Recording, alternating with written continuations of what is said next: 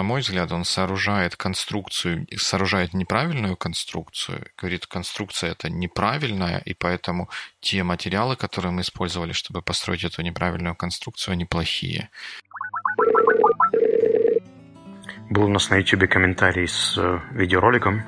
Даже комментировать не буду. Скажу одно слово «автодидактика» и попрошу тебя добавить show notes, если кому-то это интересно. Да, там такая большая конкретно лекция, вот в прямом смысле слова лекция на, на три часа про аутодидактику от профессора психологии или просто профессора или просто психолога. Ну, если интересна эта тема, то, то посмотрите. Там как бы такие Пока интересные. вы не пошли туда, я должен предупредить, что лекция на украинском снята в таком стиле Кашпировского «Даю установку». То есть большие очки, советские шторы, Единственное, что украинская стилистика. 91 год. Ну, а как, как, как ты хочешь, чтобы сняли в 91 году? Просто по твоему объяснению можно было понять, что это современная лекция. Я предупреждал. Просто предупреждал. Ну, большие очки — это просто, просто мода, а то, что профессор, делающий эту лекцию, делает это как-то с экспрессией, это же даже хорошо, мне кажется, чем какой-то бу-бу-бу-бу-бу-бу-бу, которая часто было на лекциях, которые я слушал. В общем, спасибо за комментарий. Пусть даже трехчасовой. Не, комментарий быстрый, лекция действительно трехчасовая, но наверняка она может э, кого-то кого-то заинтересовать. Я немного посмотрел, ну, так интересно. Вот мне, как человеку с каким-то, как мне кажется, математическим складом ума, немножко сложно ее слушать, но наверняка э, кому-то из вас она может показаться интересно. И если вдруг вы находите какие-то интересные материалы, связанные с тем, о чем мы говорим, которые могут дополнить или перечеркнуть то, чего мы вещаем, то обязательно присылайте, потому что это помогает и нам развиваться, и вообще делает наш подкаст интереснее. И в контексте перечеркнуть можешь рассказать про дискос еще, да? Да. ну да, там что-то я нанес совсем не то, про дискас. Я, когда монтирую эпизод, все переслушаю, а потом еще раз переслушиваю, когда шоу-нот сделаю. И я, конечно, там каждый раз, когда я проходил через этот момент, я краснел. Я сказал, что дискас продали за 60 миллионов долларов при valuation в 450, но это, про, это, ну, это, это нонсенс. Это, такого нельзя было сказать, такого не может быть. Его просто продали, и не за 60, а за 90 миллионов долларов. И если его продали целиком за 90 миллионов долларов, это и есть его valuation. Поэтому я приношу извинения тем, кто, возможно, использовал эту информацию от меня каким-то образом, а она оказалась не соответствующей действительности. На самом деле, дискас продали за 90 миллионов долларов. Пол, полностью за 90 миллионов долларов. Ну и тогда уже справедливости ради, раз уж мы говорим про 60, 90, то поговорим и про 80-личную систему. Да, там я тоже немножко промахнулся. И, кстати, ну, удивительно, что никто об этом не написал, потому что это там первые секунды выпуска, наверняка первые секунды все послушали. Я сказал, что в, у нас выпуск был 80-й, и в 80-ричной системе счисления он записывался бы одной цифрой. Но это, конечно же, неправда, потому что в 80-ричной системе счисления цифра 80 или число 80 записывалось бы уже двумя цифрами 1 и 0, ну или как там чего обозначается. Поэтому, чтобы это была одна цифра, нужно как минимум 81-ричная система. Вот, ну и как мы обещали, мы поговорим немного о TED. Вчера я нашел на Фейсбуке ссылку, которую ты мне полезно меня тегнул и отправил. Вот. Я видел это видео, то есть это ни, ничто не новое. Я с тобой делился когда-то. Ты же, ты же мне его прислал. Ну, я же не знал, что ты выберешь именно его. Тем более, что у этого спикера есть как минимум три видео на Теде. Еще много не на Теде. Ну, хорошо, что я, наверное, видел только одно. Пока что. Ну, кстати, интересный момент, вот я поймал себя на мысли о том, что я, когда его первый... Мы, мы по-моему, как-то уже была какая-то идея про это видео говорить или как-то использовать его в какой-то дискуссии. И я его смотрел, и я себе делал пометки про то, что мне в этом видео не понравилось. И сейчас, когда я его перечитывал, эти заметки, я понял, что я плохо делаю заметки, потому что я мало что понял из того, что я хотел себе передать этими заметками. Пришлось пересмотреть и сделать новое. Ну, если уже говорить о некомпетентности, то ни ты, ни я не можем прочитать имя спикера. Я думаю, что нам нужно подключать Марго с English Tea. Можем предположить, что его зовут Ив Морис, Морис, но, друзья, если вы читаете по-французски, то исправьте нас. Ну да, наверное, имеет смысл хотя бы пару слов сказать о том, что это вообще за видео, А то мы так его уже обсуждаем, не, не, даже не сказав название. Итак, я это видео нашел, когда мы говорили про продуктивность KPI в прошлый раз. Это французский, точнее, фр... человек с французским бэкграундом и красивым акцентом, э, который сейчас работает в Штатах консультантом по продуктивности. Естественно, написал какую-то книжечку о том, как все можно сделать проще и лучше. Сейчас его headquarter находится в Вашингтоне, и этот, это выступление на TED, кстати, как ни странно, это был TED в Лондоне, на лондонском TEDx, спикер, назовем его пока что Ив. Да, будем так его и называть. Так, фамильярно, может быть, немного. Да, примерно говорил о важности продуктивности и переводил примеры из бизнеса и беговых эстафетных соревнований. Вот если вы не видели, то, в принципе, его имеет смысл посмотреть просто, чтобы понимать, о чем мы будем говорить дальше. Но если вдруг вы не можете, то я буду просить Диму детализировать или поправлять какие-то вещи, поскольку он его видел не так давно, буквально 15 минут назад. Может быть, да, где-то похоже на то. С чего мы начнем? Начнем с начала? О том, что продуктивность – это серьезно. То есть тезис спикера о том, что у нас кризис, и продуктивность сотрудников и бизнесов перестала расти. Она не то чтобы падает, но она просто растет крайне-крайне медленно, и все медленнее и медленнее. Угу. Тут у меня начинаются сразу же вопросы к этому всему. Тезис мы, наверное, оставим пока что в стороне к обоснованиям этого тезиса. Да, и к тезису тоже немного.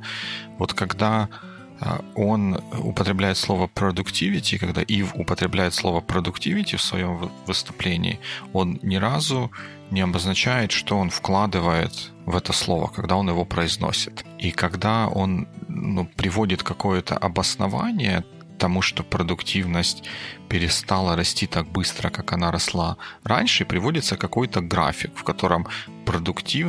а, ну, вернее, рост, процент роста продуктивности по вертикальной шкале и время идет по горизонтальной шкале, то, опять же, непонятно, что, что этот график меряет. И я могу себе предположить, что, возможно, он говорит о росте ВВП. И вот таким образом он определяет продуктивность, как минимум, вот в тех графиках, которые он приводит. А ты что думаешь по этому поводу?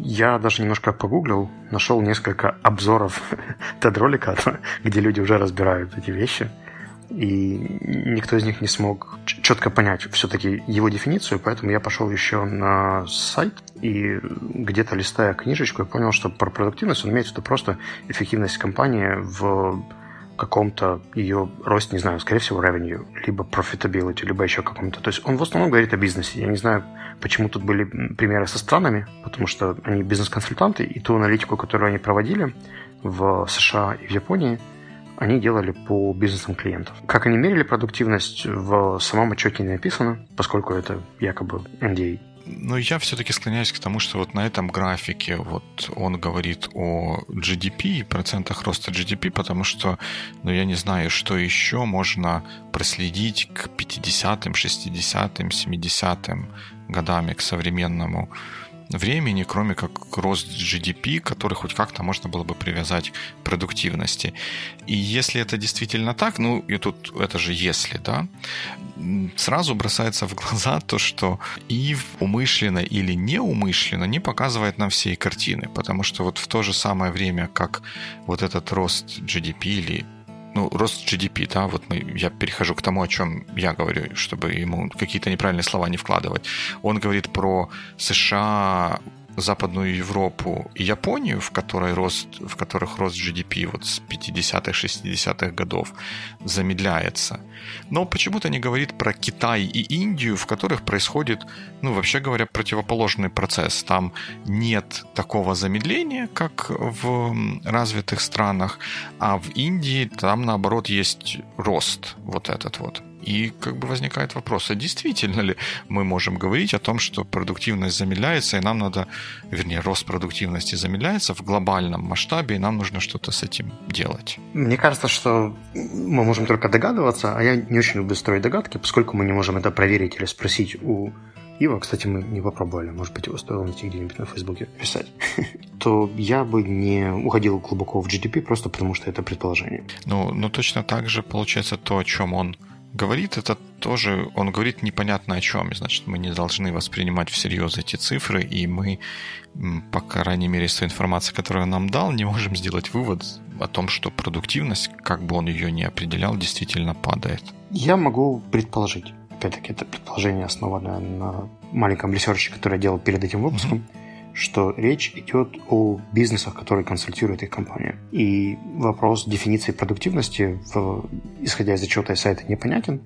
Но я предполагаю, что если они как консультанты вместе с менеджментом посчитали продуктивность каким-то образом и определили, что она в индустрии, в стране, в бизнесе и так далее снижается, то, возможно, у них был какой-то расчет, просто мы его сейчас не знаем и не понимаем. Если мы его не понимаем, то, наверное, имело смысл включать дополнительные ссылки. И, кстати, после TED-ролика, как правило, есть еще э, отдельная графа с details, где есть много ссылок у, на самого спикера о том, какие материалы он откуда брал и так далее. То есть, если кликнуть на профайл этого господина, то вы найдете там как минимум две ссылки. Первая на его профайл, на его сайт BCG, и второй на ту концепцию, которую он продвигает, которая называется Six Key Rules, шесть ключевых правил.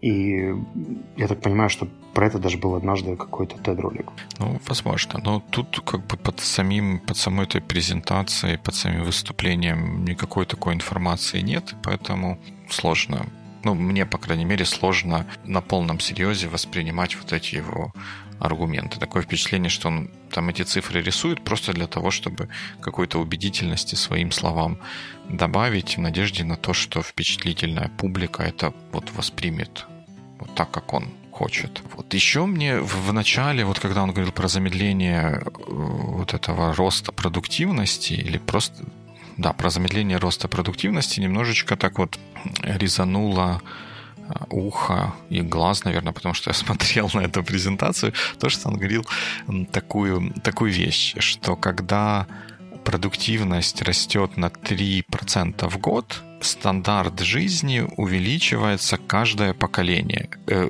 улучшается в два раза каждое поколение. А сейчас это там дошло до какого-то 1% в год, и это, и, и это плохо. И плохо это потому, что вот когда оно росло на 3% и с каждым поколением увеличивалось в два раза, то дети жи- начинали жить лучше, чем родители. У них всего становилось больше, потому что стандарты жизни поднимались. А потом он переходит к тому, что когда он увеличивается на 1%, внезапно начинает почему-то так быть. У нас есть, у нас есть та же самая продуктивити, которая была. Она там растет, но очень, очень мало. У нас почему-то начинает быть так, что э, у детей будет меньше э, крыши, может быть, возможно, совсем не будет крыши, и, в общем, все, что все ухудшается. Так как-то вот это вот не, не совсем логично, точнее, совсем не логично. У нас есть та же самая продуктивити, есть ее небольшой рост. Mm-hmm. Почему следующим поколением становится от этого хуже? Скажи, мы с тобой обсуждали э, статистические даже не знаю, как это на любом языке перевести. Мы можем пообсуждать. Э, связь двух параметров про мороженое и людей, которые тонули в бассейнах. Где-то в каком-то из подкастов, я не вспомню сейчас в каком, э, я слышал ребят, которые обсуждали статистику как таковую, угу. насколько она может быть доказательной или недоказательной, или просто притянутой за уши. И в качестве примера приводили рейтинг утопленников в США и количество потребления мороженого. Угу. И там была прямая взаимосвязь. То есть, чем больше люди едят мороженого... Угу. Я, я знаю, о чем ты говоришь. Это классическая... Ну, это, так, может, сейчас надуваю щеки, но это такая вот классическая ошибка, когда смешивается корреляция Э, correlation и causation. И тут uh-huh. то, что одно коррелирует с другим, не отменяет того, что этот факт, что эти две переменные между собой, они коррелируют, они не являются связанными, они могут не являться связанными непосредственно. У них может быть какая-то общая причина, из которой вытекает и потребление мороженого, и количество утопленников. Но при этом... Например, температура, да, что люди становится тепло, люди просто больше купаются больше едят мороженого. Да. И статистически это просто взаимосвязано, да. Вот, но это не является причиной. И мне кажется, что вот здесь как раз такой, такой же пример, что это цифры, которые могут коррелироваться, но не быть причинно-следственно связанными друг с другом. То есть рост продуктивности в стране или в социуме или в компании и уровень жизни. Ну, ну, мне показалось, что вот он здесь сгустил краски тем, что говорит, что у нас недостаточный рост продуктивности, поэтому последующие поколения будут более бедными и будут иметь худшие стандарты жизни, чем предыдущее поколение. Мне кажется, что это ну, просто математически это неверно. Это как бы хороший бэкграунд или, наверное, хороший фон, хороший kick-off для того, чтобы рассказывать что-то дальнейшее, но он, на мой взгляд, ни на чем не базируется. Выдача желаемого за действительное. Окей, okay, ну давай разберем тот пример, который он приводил. Я думаю, что можем пропустить модель с э, тремя тезисами про продуктивность, которые были приведены из истории, как, как он это сформулировал, про accountability. Clarity, management and accountability. Management или measurement? Да, ты прав, measurement. Я почему-то записал у себя на бумажечке management. Конечно, там было про measurement. Вот. И по мнению Ива, эти три тезиса, они потихоньку себя отживают, что это то, что угу. использовалось раньше, и теперь этого недостаточно, чтобы эффективно и продуктивно работать. Мне тоже показалось странным, почему он называет это каким-то священной троицей. Кто назвал ее, откуда она священная троица, почему она вообще важная, тоже осталась за, за кадром выступления.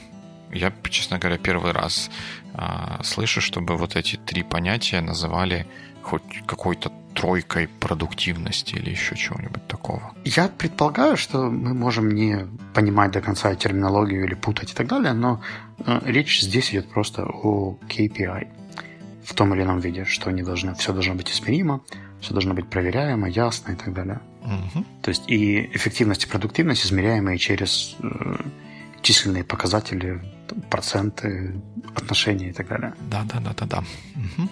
И он приводит пример эстафеты, да? Да, я думаю, что пример будет понятнее. Основной тезис в том, что он сравнивает две команды. И команду US и команду Франции. Я не помню, в каком году был, был этот чемпионат. Но здесь как-то вдруг поменялась терминология, и вместо продуктивности мы начали говорить о командной работе, слаженности и тому, как сумма скоростей разных бегунов не соответствует сумме э, скорости всей команды. По-моему, там переход был такой, что вот продуктивность снижается, она снижается из-за того, что вот эти вот э, clarity, measurement и accountability мешают cooperation, а именно из cooperation рождается высокая продуктивность, и поэтому вот cooperation это важно, он прям это слово много раз использовал. В качестве примера он приводил то, что там было сколько, три или четыре бегуна, и в команде US были самые быстрые бегуны в мире, которые в индивидуальных зачетах бегали быстрее всех. Угу. Но команда Франции, как ни странно, прибежала быстрее, потому что у них было лучше взаимодействие и много других факторов, которые не совсем измеряемые KPI из серии скорость выкрика, громкость, слух, какие-то другие штуки, которые завязаны на взаимодействии, а не на личном перформансе каждого из бегунов. То есть то, как они друг с другом взаимодействуют, кто куда вытягивает палочку эстафетную, кто ее как забирает, кто как различает голоса своих партнеров и начинает бежать, когда нужно бежать и так далее.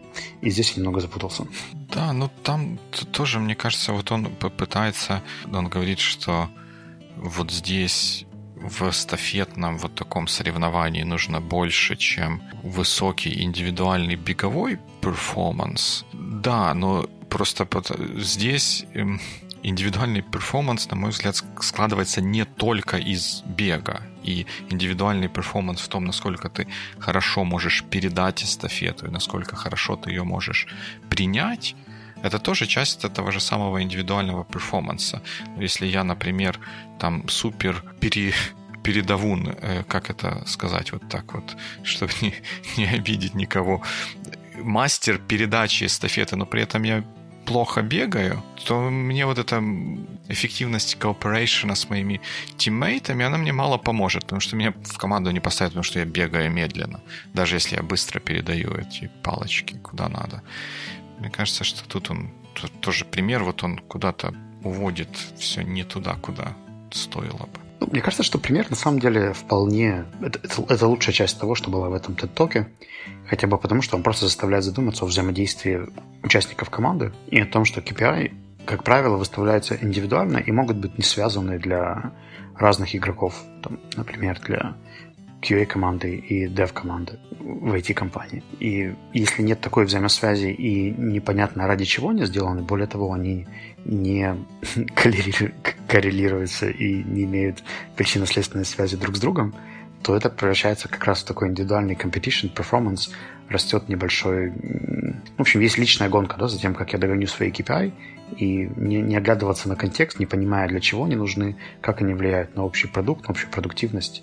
И мне кажется, что в этом есть здравое зерно. Я вижу очень много ситуаций, когда KPI является каким-то универсальным решением по влиянию на продуктивность человека, введем ему KPI, и он побежит. Мне кажется, это у нас тема уже несколько раз возникала такая, и, и ты меня в этом когда-то упрекал, и мне кажется, я когда-то тебя впадал в похожем, похожем упрекал, что если мы берем плохо реализованную систему, если мы берем неправильный KPI, которые не помогают нам достичь результата, то это не означает ничего другого, кроме того, что мы выбрали неправильные KPI. Это не бросает тень на саму идею того, чтобы мерять то, с чем мы работаем. Потому что если мы заменим эти KPI или сбалансируем их еще и командными KPI, то наверное, результаты будут, будут несколько лучше. Ведь те же самые эстафетные бегуны, они понимает, что их главный KPI это то, как они все вчетвером пробежали, а не то, что я был самым быстрым на своем этапе ну да, тут есть вот это вот они контекст, есть контекст, они видят всю большую картину, но при этом KPI э, эти присутствуют. И когда они тренируются, когда они не бегают против других команд на единственных в 4 года Олимпийских играх, им нужны, нужны какие-то ориентиры, чтобы мерять и понимать, насколько они хорошо движутся к той цели, к которой они идут. И тут я совершенно ничего плохого не вижу в KPI. Я согласен, что плохие KPI это плохо, но я не согласен, что KPI вообще это плохо. Ну, и мне кажется, что мы, чтобы не завернуть опять в эту тему, можем поговорить конкретно про accountability этого ресурса и этого конкретного видео. Okay. То есть ты несколько раз высказывал мысль о том, что вот подобные видеоролики манипулируют, внушают людям какие-то ложные идеи, мысли и так далее. Немножко.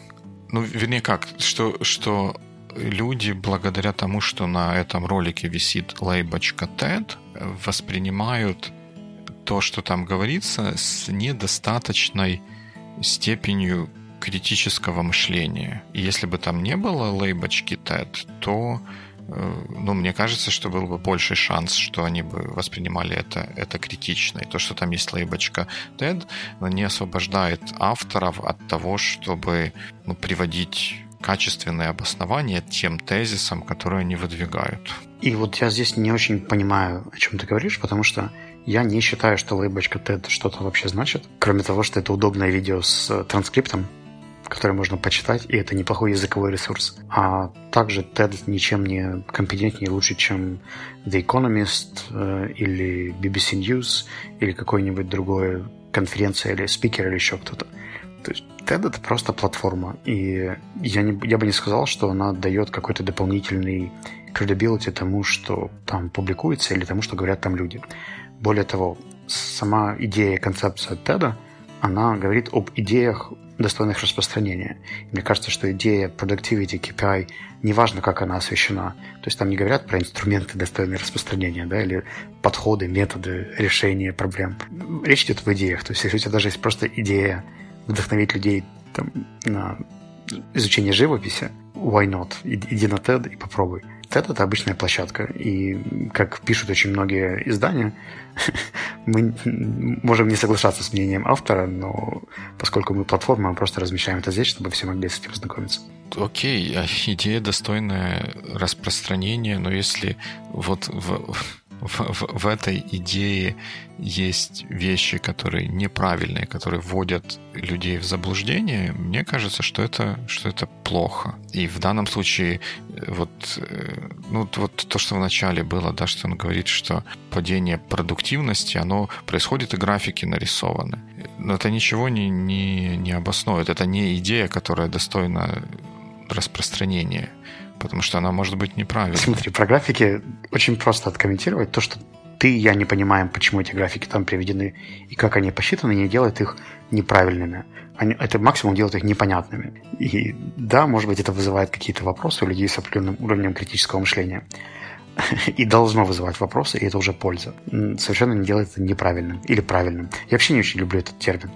И кто будет делать ну, вот эту оценочную часть по поводу правильно, неправильно, полезно, бесполезно? Не, не, подожди, правильно или неправильно оценить чуть-чуть проще, чем полезно или м-м. бесполезно. Mm-mm. Потому что Потому что это абсолютный субъективизм. В смысле? Абсолютный есть, субъективизм. Ну, ну, если бы он написал а, там 1 плюс 2 равно 4, то мы бы... У нас же, наверное, не было бы дискуссии, это правильно или неправильно. Почему? Я бы обсудил. Но это будет тема, наверное, другого наверное, да. эпизода. Наверное, да. И смотри, я говорю сейчас конкретно по, про термин верно-неверно, правильно-неправильно есть какие-то объективные ошибки, да, которые человек допускает. Как, например, мы сегодня начали с выпуска о продаже дискаса, mm-hmm. когда цифра была искажена, ты об этом говорил в тот момент, mm-hmm. потом ты понял, что это не так, и ты сейчас это исправил. Да. То есть это некорректно, теперь это более корректно, но опять-таки это просто цифра, которую ты где-то прочитал в каком-то новостном ресурсе. Ты же не искал ее в нескольких местах, чтобы подтвердить, что это именно такая цифра, не заходил на сайт дискаса ну, потом, потом я зашел, и я потом подтвердил, я понял, что я ляпнул что-то не то. Ну, как бы проблема, когда я заметил свою проблему, она была не в цифре, а в том, что я сказал, что продали за N при valuation каком-то другом отличном. Это нонсенс. В скольких источниках ты после этого проверил э, факт продажи и сумму? Я проверил в одном источнике, который... Вот, вот, вот, смотри, и я об этом и говорю. И ты уверен, что он правильный? Я, да, я считаю, что этот источник достаточно trustworthy для того, чтобы я потом людям, с которыми я общаюсь, мог транслировать эту информацию. И что это за источник? Это источник TechCrunch, который ссылается на пресс-релиз компании, которая купила Discuss. То есть, если я найду для тебя несколько примеров статей или анонсов, которые были некорректными на TechCrunch, а их очень много, мне кажется, даже на каком-то из выпусков Not Invited Hero обсуждал, что TechCrunch публиковал какие-то не очень корректные. Это, по идее, должно подбить, ну, пользуясь твоей логикой, trustworthy этого ресурса, и те вещи, которые дальше там будут публиковаться, не должны вызывать у тебя такого доверия, да, и да, возможности да, они ссылаться будут, не должны будут вызывать у меня такого доверия, я должен буду пойти и перепроверять это. Да, но... Ну, соответственно, но, но, но у тебя уже были такие кейсы, и ты все равно взял TechCrunch, поверил с первого раза и пошел дальше. И, и, и к чему к чему-то я не, я не совсем понимаю, к чему ты ведешь. А, веду к тому, что ты сейчас говоришь о том, что лейбочка Теда дает дополнительную credibility информации, но при этом также поступаешь с TechCrunch при проверке. То есть, а где критическое мышление, где поиск разных источников, где э, поиск доказательств ну, официальные? Подожди, подожди. Здесь э, мы говорим немножко о двух разных вещах.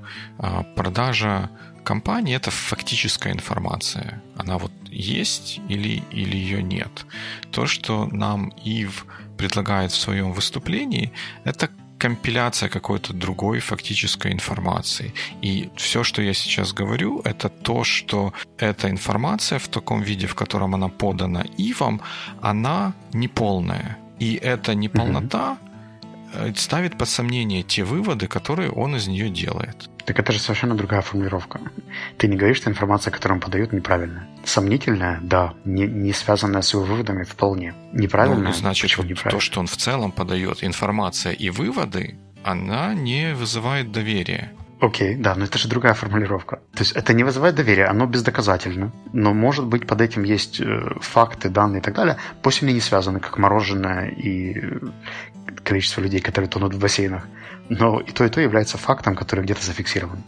Просто мы можем где-то не понимать, где-то не видеть какие-то вещи, как это связано. Но моя основная мысль была в другом. В том, что ресурсы типа TED — это платформы, где люди размещают какой-то контент, да, и это все равно твоя личная ответственность его фильтровать, обдумывать и так далее. То есть за тебя никто не будет думать э, дополнительно и включать критическое мышление. То есть это всегда была обязанность человека, который потребляет контент.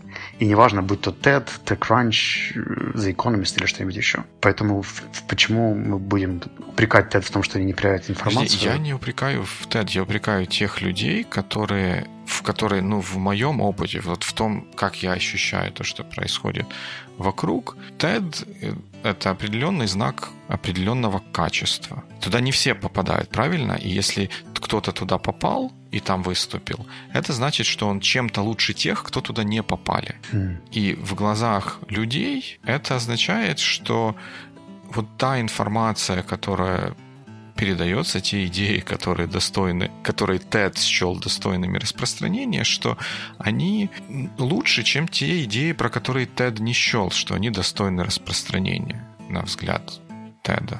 И недостаточно критическое отношение к информации, приходящей из любого источника, это плохо. Окей, ну я, я просто не вижу связи между двумя э, вещами. Да, TED — это конференция. Они выбирают спикеров, которых могут найти, которые обращаются к ним, как-то фильтруют и делают какой-то контент. Как правило, организаторы TEDx или TED не являются экспертами в данной области, поэтому провести какой-то факт-чекинг могут, наверное, журналисты или коллеги из этой же индустрии, да, которые могут послушать и знать, что такое HDP Японии, где его поискать и как посмотреть, и где дать ссылочку на него это совершенно не отменяет того факта, что всем слушателям, неважно, будь то TED или какой-нибудь там, маленькой Никопольской IT-конференции, нужно всегда критично оценивать то, что происходит. И под критично я имею в виду не критиковать, а смотреть на причинно-следственные связи, смотреть на доказательность тех тезисов, которые выдвигаются, прослеживать, насколько одно связано с другим. То, что, в принципе, ты демонстрировал, когда разбирал этот ролик. То есть у тебя это на очень высоком, хорошем уровне было показано и подано. И я не понимаю, почему это должно быть недостатком теда, да, что они вешают свою лыбочку куда-то. Они просто конф, конфа, ну, которая... Я же, я же тед нигде не, не упрекаю. Мне кажется, что тут ты мне вложил в уста какие-то слова, которых я не говорил. Может быть, я что-то сказал, но я имел в виду то, что люди, которые на это смотрят, не должны вестись на лейбочку Теда. Это вот единственное, о чем, о чем я прошу. Возможно, у меня просто накладывается уже несколько наших с тобой разговоров. Если помнишь, мы когда-то записывали выпуск о прокрастинации. Да. А потом Много раз наш любимый Саймон. Да, Саймон и теперь вот здесь, то есть каждый раз получается, что в контексте обсуждения э, этого ресурса мы как-то очень критично э, говорили о том, что как же они это вот пустили в эфир, или зачем это показывать и так далее. И, возможно, я просто скомпилировал все эти наши выпуски и решил, что у тебя вот возможно, такое вот мнение. Возможно. Ну, да, возможно, для, для чего-то зачем это показывать, это оправданная аргументация. Мне кажется, вот если сделать шаг, шаг в сторону, тут всплывает еще один такой интересный момент. Я, честно говоря, не, не уверен в том, есть ли у нас время на обсуждение этого момента, а именно вот такая ловушка э, тех, кто хочет вернее как, я, я не, не знаю, как это, наверное, у, у, у этого феномена есть какое-то специальное название, но э, если я говорю какую-то ахинею, то для меня удобно переложить доказательство того, что это ахинея на слушателя, вместо того, чтобы самому доказать, что это не ахинея, if you know what I mean. То есть я могу сказать, что 2 плюс 2 равно 5, и так вот на Теди выступить. 2 э, плюс 2 равно 5. А потом всем рассказывать так, а вы мне докажите, что это не 5. А тогда будем, тогда будем разговаривать. И мне кажется, что это тоже еще одна плохая история. Ну, не знаю, вот если все-таки заканчивать с примерами, с цифрами, то 2 плюс 2 равно 5 вполне может быть в каком-то контексте из серии два странных пьяных водителя и два быстрых автомобиля равно 5 штрафов за превышение скорости. То есть, если это вырвано из контекста, то это все равно можно интерпретировать. Но я только за то, чтобы люди критически воспринимали то, что слышат с любой сцены. И мне очень нравилась мысль, которую я услышал в подкасте TED Radio Hour от одного из журналистов. Он говорит о том, что сегодня немножко меняется способ восприятия информации, и увидев где-то новость, мы эту новость, как правило, транслируем, шарим и продвигаем. И то количество фейков, которые сейчас на Фейсбуке шарится и в Твиттере и так далее, оно превышает количество настоящих новостей или проверенных каких-то вещей, которые, которые публикуются, которые правда исследуются. И как показывает э, статистика, я, наверное, должен буду найти теперь да, этот выпуск. Как показывает такое старое доброе правило, что если вы услышали информацию в трех источниках разных, независимых, и они не ссылаются все вместе на один и тот же, на Facebook Илона Маска, а, они написаны, да, подписаны редакциями разных трех независимых изда- издательств, то эта информация считается более-менее правдоподобной. Если все источники сводятся к одному, то тут могут возникать вопросы. Причем неважно, будь то TED, э, New York Times или кто-нибудь еще. И в эпоху, когда все очень быстро шарится, копируется, переписывается и так далее, э, за этим становится все сложнее и сложнее наблюдать. И по мнению того журналиста, я не помню его имени сейчас, очень много времени у журналистов уходит на демистификацию вот тех новостей или тех тезисов, которые приводятся в прессе, а не на какие-то независимые исследования, журнализм и то, что они делали, скажем, 20 лет назад. Ну да, к сожалению, это вот правда жизни, что производство фейка намного дешевле, чем производство ну, качественного ну, качественной аналитики какой-то или еще чего-то. И есть опасения, тоже когда-то читал статью, есть опасения, что это вот может привести к чему-то плохому, потому что журналист, который хочет правдивую историю рассказать, ему нужно сделать факт-чекинг, проехать, поехать куда-то, ему нужно иметь вот эти, как это называется, reporter notes, какие-то, какой-то, ну, evidence, наверное, слишком громкое слово, ну, какой-нибудь, какой-то фактический материал, на котором можно базировать историю, это все занимает время и деньги. В то время как фейк можно состряпать просто сидя на кухне на своем смартфоне и и будет выглядеть так же, как настоящая статья почти что. А в производстве дешевле. Я нашел этот выпуск. Это выпуск 13 октября 2017 года. Называется Manipulation. И мне кажется, что он вообще очень в контексте того, о чем мы говорим про манипуляции, связанные с интернетом и тем, как компании типа Facebook сейчас там оперируют данными, которые имеют, и много-много других интересных вещей, в том числе этот журналист, который обсуждал. Единственное, что я не вижу, как дать на него ссылку. Ну, я как-нибудь, да. У NPR-овских подкастов есть такая проблема, что на них невозможно дать какую-то нормальную ссылку, но я постараюсь. Ну, в общем, да. 13 октября 2017 года Manipulation. Ссылка будет в шоу-ноутс. И что, Новый год? Новый год. Holidays are coming. Merry Christmas. Да, несмотря на то, что вы получаете эту информацию сейчас пока что из одного источника, в принципе, она достаточно хорошо проверена, и через какое-то время произойдет Новый год. А Новый год это что? Снег, заторы на дорогах, э, что еще? Камин, э, я не знаю, праздник какой-то, переезды, каникулы трипы, и у нас пока нет четкого понимания, как и сможем ли мы записывать новые эпизоды во время вот этих около новогодних сует. Так что вот будьте готовы к тому, что в какой-то неделе может новый выпуск не появиться. Или просто возьмем какую-нибудь рождественскую традицию, сделаем нарезку или ссылки на какие-нибудь эпизоды, которые были хороши в 2017 году. Ты, ты прям любишь меня под автобус подкладывать. Вот кто, по-твоему, будет делать эту нарезку, которую ты сейчас пообещал слушателям? Я нет, я сказал, может быть. Ты что? Я ни в коем случае ничего не обещал. Так да, а потом кто-то послушает это, он не услышит, он услышит слово, что будет нарезка интересных фрагментов из 2017 года, и мне будет писать, где, почему и как. Это вопрос критического мышления. Я свою формулировку очень четко выбирал. Да, даже правильно выбранные формулировки иногда могут заводить в какие-то ненужные дебри. Ну, вы всегда можете написать нам на сайте sonar.one в дискас, который был продан за 90 миллионов долларов. Да, можете все еще прокомментировать на Фейсбуке, там, где я буду делать посты со ссылками на места, где можно подслушать эти... Э, подслушать, именно так, подслушать этот выпуск, несмотря на то, что Facebook собирает кучу разной информации о нас. И, как всегда, есть еще YouTube, где оставили выпуск про автодидактику. То есть там нас тоже можно посмотреть, слэш послушать, но комментировать лучше все-таки где-то в таком месте, которое более заметное. Но если вы на YouTube хотите прокомментировать, это тоже здорово.